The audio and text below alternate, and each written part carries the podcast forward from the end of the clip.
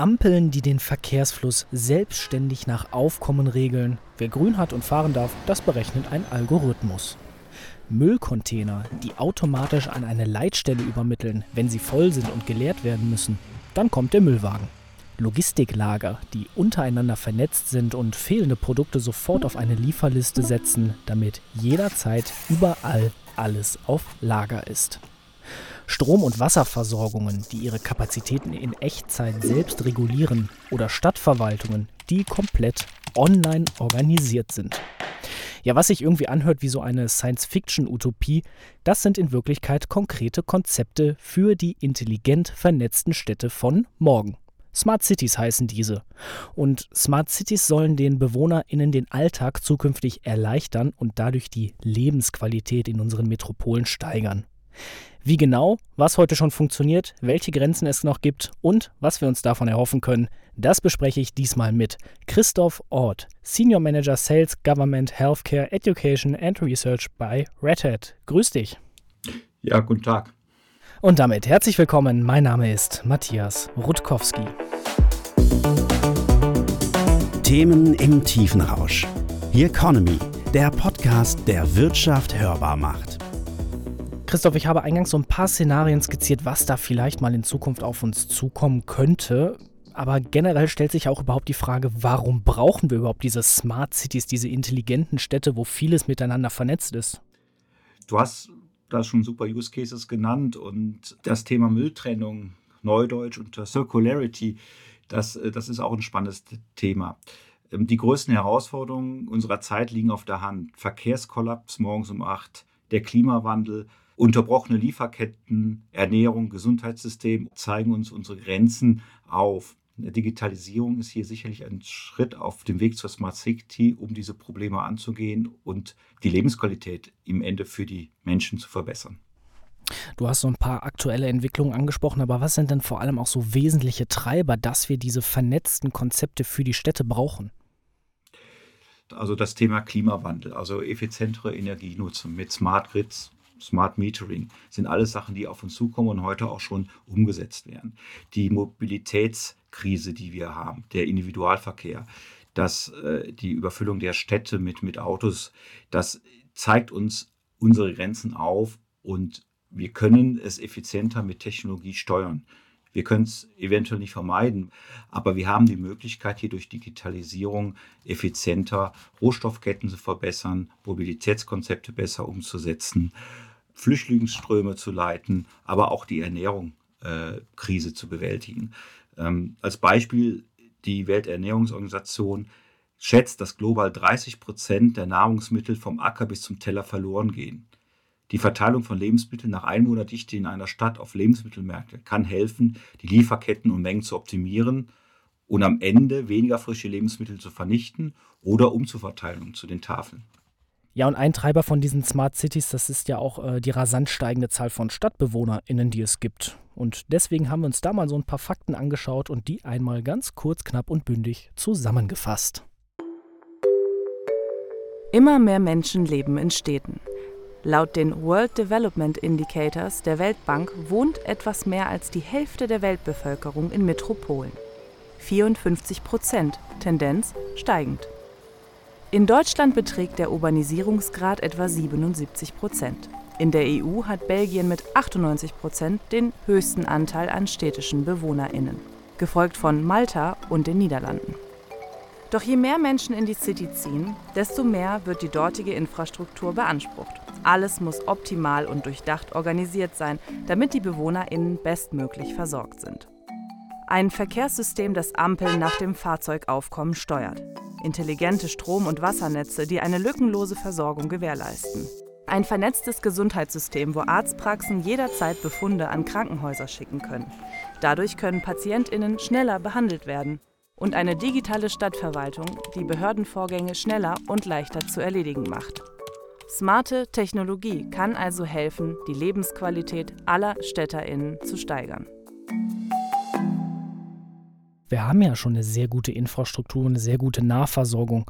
Ist das nicht so ein bisschen Jammern auf hohem Niveau oder müssen wir jetzt einfach schon nach vorne schauen, damit wir eben gewappnet sind für den großen Ansturm? Ich glaube, das ist, das ist ein Muss sein wird, in der Zukunft Städte zu digitalisieren, um den Lebensraum zu vergrößern für Menschen, um die Lebensqualität zu verbessern. In Deutschland haben wir gerade mal fünf Städte, die über eine Million Einwohner haben. In anderen Megastädten sind solche Konzepte schon umgesetzt, weil beides eben auch äh, der Bedarf da war. Äh, Technik muss den Menschen dienen und wir sollten zuallererst damit die Lebensqualität des Menschen verbessern und das steht im Mittelpunkt dieser ganzen Initiativen. Wenn du sagst, Technik muss dem Menschen dienen, dann brauchen wir natürlich auch erstmal Voraussetzungen. Welche Voraussetzungen müssen denn für Smart Cities bzw. für intelligente Städte überhaupt geschaffen werden, dass solche theoretischen Konzepte, wie sie ja existieren, auch machbar sind? Also Digitalisierung allgemein wirft eine Vielzahl von Fragen auf. Der Umgang mit allen Daten erfordert auch ethische Überlegungen und auch unser Rechtssystem wird massiv gefordert werden. Überlegungen sind zum Beispiel, wer haftet bei Schäden durch ungünstige Entscheidungen der KI? Wie kann man beweisen, dass die digitale Spur nicht von einem selber ist, Identitätsklau und so weiter. Der Umstieg von analoger auf digitale Ton- und Bildaufzeichnung hat uns gezeigt, dass unsere Justiz jahrelang damit beschäftigt war, Urheberrechte zu klären. Heute geht alles noch viel schneller. Und wir lernen gerade erst, wie wir Gesetze und Verordnungen so formulieren, dass sie auch in einer digitalen Welt umsetzbar sind. Apropos Identität. Das ist übrigens die Grundvoraussetzung, dass die Bürger eine eindeutige digitale Identität haben. Der Aufbau von Servicekonten und auch das Opt-in beim Personalausweis bildet dafür eine der, der wesentlichen Grundlagen. Also du sprichst das Beispiel von E-Government an, sozusagen der digitalen Verwaltung und der Behörde. Ja, das ist es. Man, man sieht zunehmend, Verwaltungsakte zu digitalisieren bedarf viel Zeit und auch einem hohen Aufwand. Das, was mich als Bürger sofort berührt, eventuell das Parkraummanagement, die Mobilität zu verbessern durch bessere Navigation, das wird viel schneller angenommen, weil ich es als Bürger, weil ich es als Kunde auch möchte. Äh, ein Verwaltungsakt an sich ist, ist etwas, was mir nicht direkt einen Mehrwert bietet. Und das zeigt dann halt auch den Zwiespalt zwischen Digitalisierung der Verwaltung und Digitalisierung von normalen Bürgerservices. Das heißt, wir brauchen einerseits Gesetzesanpassungen, die sowohl eben in unsere bestehende analoge Welt übertragbar sind, aber auch den digitalen Aspekt nicht vernachlässigen. Und wir brauchen die dafür notwendige technologische Infrastruktur, dass zum Beispiel eben Smart Cities überhaupt möglich sind. Ja, das ist genau richtig. Neue Mobilfunkstandards wie 5G, schnellere leistungsfähige Prozessoren bis hin zu unseren Smart Devices, schlaue Algorithmen, Cloud, moderne Softwarearchitekturen sicherlich auch Quantencomputing in Zukunft sind erstmal Grundlage für die Verarbeitung von großen Datenmengen in Echtzeit. Und das ist unabdingbar eben für eine Smart City. Stellt man, stellt man sich im Verkehr bei der Mobilitätssteuerung eine Verzögerung um wenige Millisekunden vor, bedeutet das gegebenenfalls eine ganz andere Situation vor einem auf der Kreuzung. Damit können wir erst unsere schönen Konzepte wie Smart Metering, Smart Grid, digitalisierte Verwaltung und Mobilitätskonzepte effizient umsetzen. Es wird ja noch viel mehr kommen an Use Cases, neben dem, die du schon aufgeführt hast am Anfang, die eine Unmenge an Daten produzieren. Deshalb müssen 5G Mobilfunkstandards und auch deren Nachfolger zügig in alle Lebensräume ausgebaut werden. Und damit ist nicht nur die City, der urbane Raum gemeint, sondern auch der, der ländliche Raum. Mobilfunk ist der Schlüssel für die Übertragung bis an die entferntesten Punkte in unseren Lebensräumen. Also sprechen wir sozusagen irgendwann nicht mehr nur noch von der Smart City, sondern wirklich von einem ja, Smart Country, wie man es so ausdrücken möchte.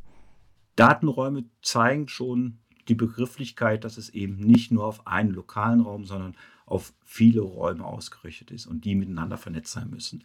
Und genauso wie in der Landwirtschaft heute schon Digitalisierung eingekehrt ist, das Ausbringen von Saatgut über GPS auf den Punkt genau auf die, äh, auf die Felder in der richtigen Menge, zeigt da schon die Verbindung zu ländlichen Räumen. Ja, Christoph, man hat es gerade schon vielleicht so ein bisschen rausgehört, Smart Cities sind weltweit ein Thema und deswegen wagen wir jetzt auch noch mal ganz schnell in einem zweiten Einspieler den Blick über den Tellerrand bzw. über die Landesgrenzen von Deutschland hinaus und schauen einmal, was weltweit schon an Smart City Konzepten so umgesetzt wird. San Francisco ist die Heimat von Hightech-Unternehmen wie Uber, Waymo und Zoox. Sie alle arbeiten hier am autonomen Fahren. In Zukunft sollen selbstständig fahrende Busse PendlerInnen an ihr Ziel bringen. Heute schon reduziert ein Ride-Sharing-System Einzelfahrten, indem es PendlerInnen mit FahrerInnen derselben Strecke zusammenbringt. Das hat den Verkehr um 10 Prozent verringert. Amsterdam ist ein Smart City-Vorbild für Kreislaufwirtschaft. Viele Projekte beschäftigen sich mit wiederverwertbaren Materialien, erneuerbaren Energien und nachhaltigen Bauweisen. Dazu zählen Initiativen wie Nachbarschaftskompostierung oder Recyclingprojekte durch städtische Landwirtschaftsbetriebe. Österreichs Hauptstadt Wien spielt bei der digitalen Gesundheitsversorgung vorne mit. Wien setzt auf offene Verwaltungsdaten und Vernetzung zwischen Medizineinrichtungen. Hinzu kommen telemedizinische Angebote, mobile Gesundheitsservices oder auch Heimassistenzsysteme für SeniorInnen oder Schwerkranke. Im indischen Bhubaneswar liegt der Fokus auf der digitalen Verwaltung. Die Stadt gilt als Vorbild in Sachen E-Government. Kernstück ist das Intelligent City Operation and Management Center, das die digitale Plattform für die Integration und Bereitstellung bürgernaher Funktionen bietet. Im chinesischen Jinchuan läuft alles bargeldlos ab. Egal ob beim Einsteigen in den Bus, beim Einkaufen im Supermarkt, bezahlt wird per Gesichtserkennung. Das Geld wird direkt vom Konto abgebucht. Möglich macht das eine riesige Datenbank, die aus Unmengen von biometrischen, räumlichen, geografischen und persönlichen Informationen besteht. Sind wir einfach mal ganz ehrlich, was können Smart Cities denn heute schon und wo gibt es noch Aufholbedarf? Du hattest das, das Beispiel mit der Ampel und ich glaube, das ist tatsächlich ein guter Vergleich. Eine grüne Welle gab es schon vor dem Begriff Smart City und zentrale Verkehrscomputer routen heute den Verkehr schon effizient durch Stadt und Land. Das heißt, Verkehrstechnik hat in den letzten 20 bis 30 Jahren schon massiv an diesen Stellen auch gewirkt und auch eben zu gewissen Verbesserungen geführt. Parkraumbewirtschaftung mit smarten Lösungen für Bezahlung etablieren sich gerade ebenfalls sehr schnell. Aber im ÖPNV sieht das teilweise noch nicht so rosig aus. Aufholbedarf haben wir sicherlich definitiv in der Verwaltungsdigitalisierung, aber auch beim Ausbau von Energienetzen, Stichwort Smart Grids und Steuerung. Ein großes Feld, was bisher noch nicht beim Bürger angekommen ist, sicherlich schon in der, in der Rohstoffwirtschaft oder in der Kreislaufwirtschaft, ist das ganze Thema Recycling. Um mal zu zeigen, was das bedeutet, ein geschlossener Rohstoffkreislauf ist genauso für das Klima relevant wie auch für die Verbesserung von Arbeitsbedingungen in den Rohstoffländern. Also ich kann hier schon etwas dazu beitragen, dass Arbeitsbedingungen beim Abbau von Rohstoffen verbessert werden oder es, es gar nicht mehr notwendig sein muss in der Zukunft. Du sprachst gerade davon, um mal zu zeigen, was das bedeutet. Dann stellen wir uns jetzt einfach mal so eine Smart City vor und sie hat sozusagen die Lebensqualität der Bürgerinnen und Bürger, die dort leben, schon verbessert. Wie sieht da überhaupt so ein Alltag aus? Gehen wir das einfach mal so sukzessive durch. Vom Aufstehen bis wirklich zum Zubettgehen am Abend. Wenn wir einen Tag auf Ereignis eines Tages herunterbrechen, bekommen wir vor dem Frühstück den besten und effizientesten Weg zur Arbeit oder Schule aufgezeigt. Im Hintergrund hat schon ein Algorithmus berechnet, wie der Weg zur Arbeit eben am besten aussieht. Idealerweise schon mit der Berücksichtigung des CO2-Fußabdruckes heute. Auf dem Weg raus bringe ich noch schnell den Müll weg und meine Mülltonne analysiert blitzschnell meine Recyclingstatistik. Wir legen damit im ÖPNV, verbunden mit meinem Bürgerkonto, den Weg zur Arbeit zurück oder nutzen ein autonomes Fahrzeug, welches optimal von A nach B gelotst wird. Am Tag bekomme ich noch den Hinweis meines Theaterabos, dass eine Sondervorstellung heute Abend stattfindet. Ich gebe mein Votum zur elektronisch durchgeführten Bürgerbefragung zu einer autofreien City ab und die Ergebnisse werden abends schon in der Stadtratssitzung veröffentlicht. Auf dem Weg nach Hause checke ich die Verfügbarkeit von einem, einer bestimmten Obstsorte in den Lebensmittelmärkten und finde genau eine, der diese Obstsorte führt. Abends sind die Wettermodelle der nächsten Tage bescheiden. Mein Energiemanagement optimiert wegen der mangelnden Effizienz der Photovoltaik in den nächsten Tagen daraufhin Bezugswege und reguliert den Energieverbrauch. Das sind eigentlich nur grob strukturierte Ereignisse, die am Tag stattfinden. Die smarte, kluge Vernetzung ist aber entscheidend und wird Smart Cities untereinander auch differenzieren. Wenn du eben von smarter und kluger Vernetzung sprichst, das lebt ja von Austausch und von Interaktion. Da muss eine Gesellschaft ja aber auch für sich festlegen, dass sie das will. Welche Hürden gibt es da vielleicht? Moralische, ethische, aber vor allem auch rechtliche? Eines muss klar sein. Gegenüber dem Bürger und den jeweiligen Vertragspartnern muss die Nutzung respektive Verfügbarkeit der Daten zwingend offenbart werden. Weder Staat noch Unternehmen noch Individuum darf die Daten für andere Zwecke analysieren und auswerten. Eine Vorratsdatenhaltung für Sicherheitsbehörden oder auch für privatwirtschaftliche Unternehmen muss strikt reguliert und geahndet werden. Vertrauen ist die Grundlage unseres Zusammenseins. Und da sehe ich ganz klar eine rote Linie, die regulatorisch eingehalten werden muss, aber auch einen gesellschaftlichen Konsens bedeutet. Ethische Fragen werden sicherlich noch weiter diskutiert werden müssen, sind aber sicherlich auch nicht einfach zu lösen. Eine Mammutaufgabe ist ja aber auch vor allem diese Smart City-Konzepte umzusetzen. Ähm, ich würde jetzt einfach mal den Vergleich aufmachen. Es ist wie bei einem Hausbau. Jede Smart City braucht ein Fundament, auf der sie wachsen kann. Was sind denn so die grundlegenden Technologien, die ihr vielleicht auch aus Sicht von Red Hat seht, damit Smart Cities überhaupt möglich sind?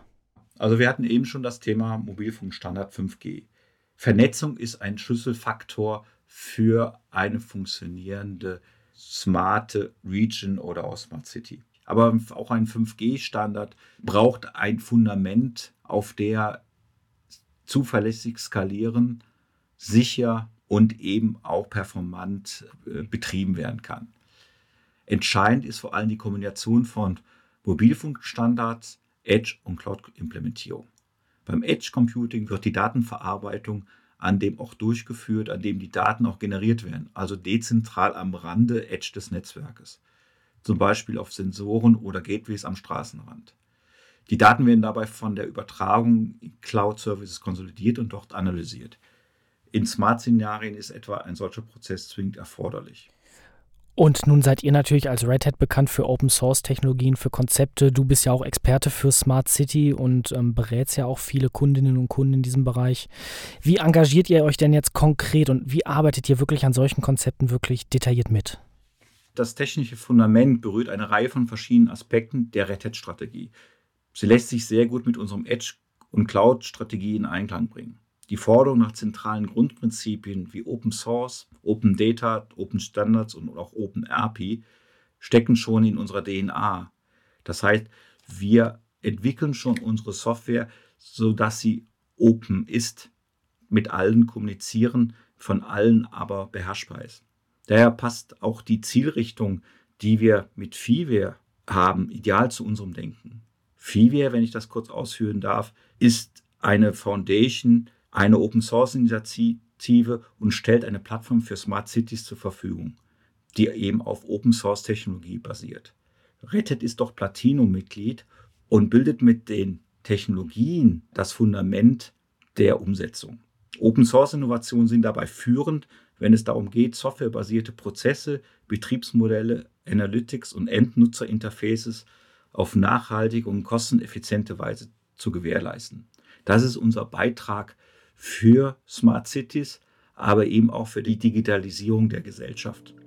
Das ist doch mal ein spannender Einblick, wie die intelligente Stadt von morgen mitgestaltet wird von Unternehmen und vor allem, wie Smart Cities zukünftig die Lebensqualität in unseren Städten verbessern werden. Ich sage danke fürs Gespräch an dich, Christoph Ort von Red Hat. Und wir, liebe Hörerinnen und Hörer, hören uns kommende Woche wieder zu einer neuen Folge. Bis dahin, machen Sie es gut und bis zum nächsten Mal. Hier Economy, der Themenpodcast der Solutions bei Handelsblatt. Überall, wo es Podcasts gibt.